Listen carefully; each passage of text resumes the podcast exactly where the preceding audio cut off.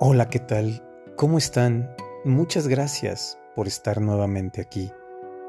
En esta ocasión, tengo para ustedes un pensamiento al cual titulé A mi Padre. A mi Padre, gracias por cuidar de mí cuando pequeña fui, por enseñarme hacia los demás el respeto por tu gran corazón que me abrazó aquel día triste y tus brazos que me sujetaron y tus labios que mis mejillas besaron.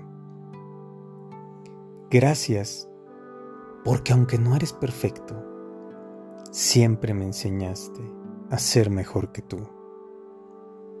Trabajaste regalándome amor y afecto y a mostrarme que Dios es la guía de la vida. Sí, me hiciste falta por un tiempo y lloré inconsolable tu ausencia.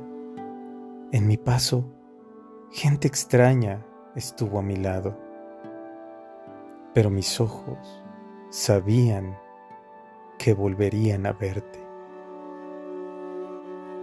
Sé que quieres lo mejor para mí y debo seguir aprendiendo de tus palabras. No dejes que me vuelva a equivocar. Dame tus consejos, porque siempre los necesitaré.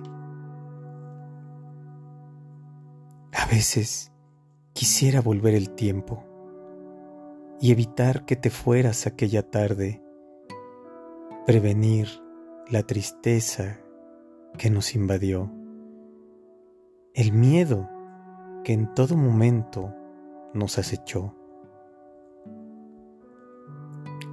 Debieron ser tus oraciones que me cuidaron, pues siempre del peligro me libraron. No niego que muchas noches tuve miedo deseando que todo esto fuera un sueño. Abrázame ahora que estás de vuelta y acompáñame de tu mano hasta aquella gran puerta. Tu bendición necesito para el resto de mi vida, porque siempre serás el ángel que me guía.